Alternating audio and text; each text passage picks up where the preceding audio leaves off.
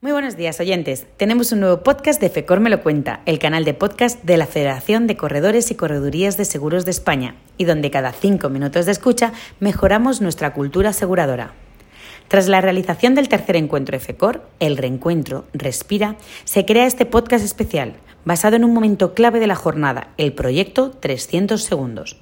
Escuchamos de nuevo a María Ángeles Sellés, directora del canal Corredores de Seguros Catalano Occidente. Hola, buenos días. Eh, en primer lugar, muchas gracias por contar una vez más con nosotros para, este acto.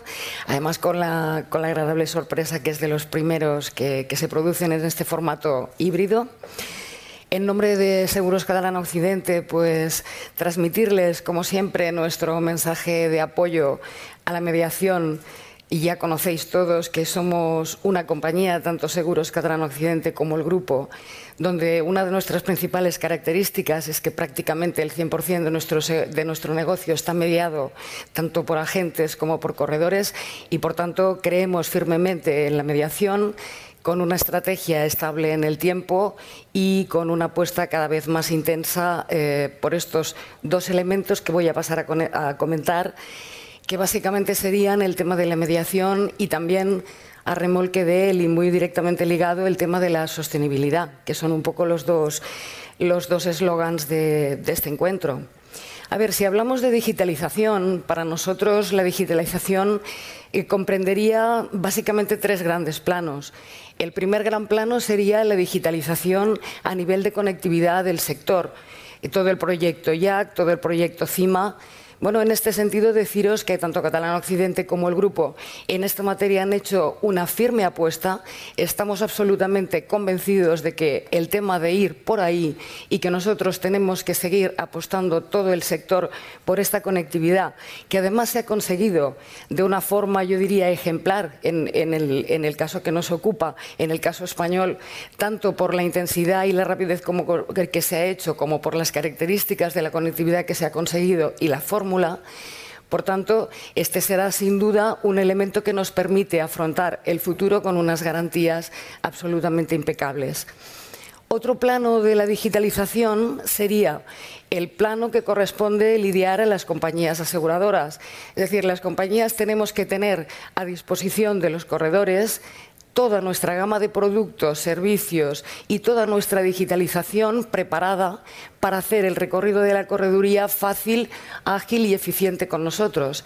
Y en este sentido, en nuestra compañía disponemos, pues yo creo, de todas las plataformas necesarias, tanto en el tema de suscripción, para hacerla cada vez más fácil, más asumible, más gestionable directamente por la correduría, como en los planos operativos de siniestros, centros de atenciones de clientes, etcétera, para hacer que el corredor pueda eh, navegar en el área de la compañía de forma prácticamente autónoma y solamente tenga que recurrir a las personas de, índole comercial, a sus supervisores, a las personas que le dan apoyo para aquellos casos en que sea estrictamente necesario, pero no por sistema. Y con esto se consigue mucha agilidad.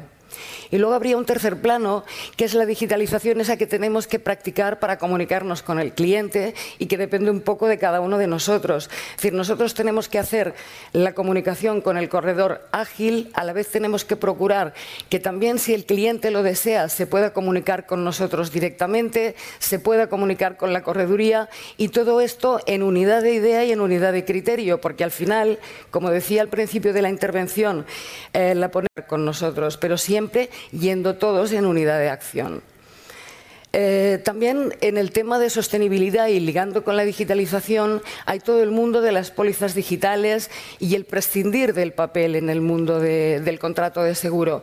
En este sentido, nosotros también hemos hecho dos apuestas una que consiste en trasladar, digamos, la documentación sin necesidad de trasladar el papel y otra ya mucho más avanzada que es la póliza digital donde incluso se puede recoger la propia firma del cliente.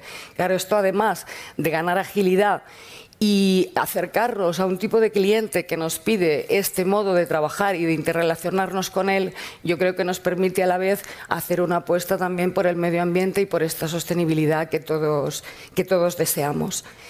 Mm, y todo esto sin olvidar la cuestión fundamental, que los corredores estamos y las compañías para dar servicio, es decir, que han de actuar las personas, que esto no puede alterar nuestro modelo de negocio.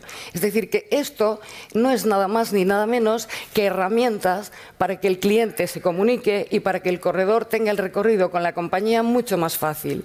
Pero esto nunca puede sustituir ni el servicio comercial que tenemos que dar las aseguradoras a los corredores, ni por supuesto vosotros a vuestros clientes. Muchas gracias.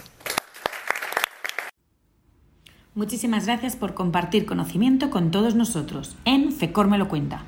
Próximamente tendremos un nuevo audio en el canal de podcast de FECOR. Mientras tanto, puedes escuchar nuestra audioteca y así cada cinco minutos de escucha, compañías, corredores de seguros y clientes mejoramos juntos, de la mano de grandes profesionales, nuestra cultura aseguradora. Nos despedimos, aunque recuerda que puedes seguirnos también en redes sociales. Búscanos como arroba fecorcorredores.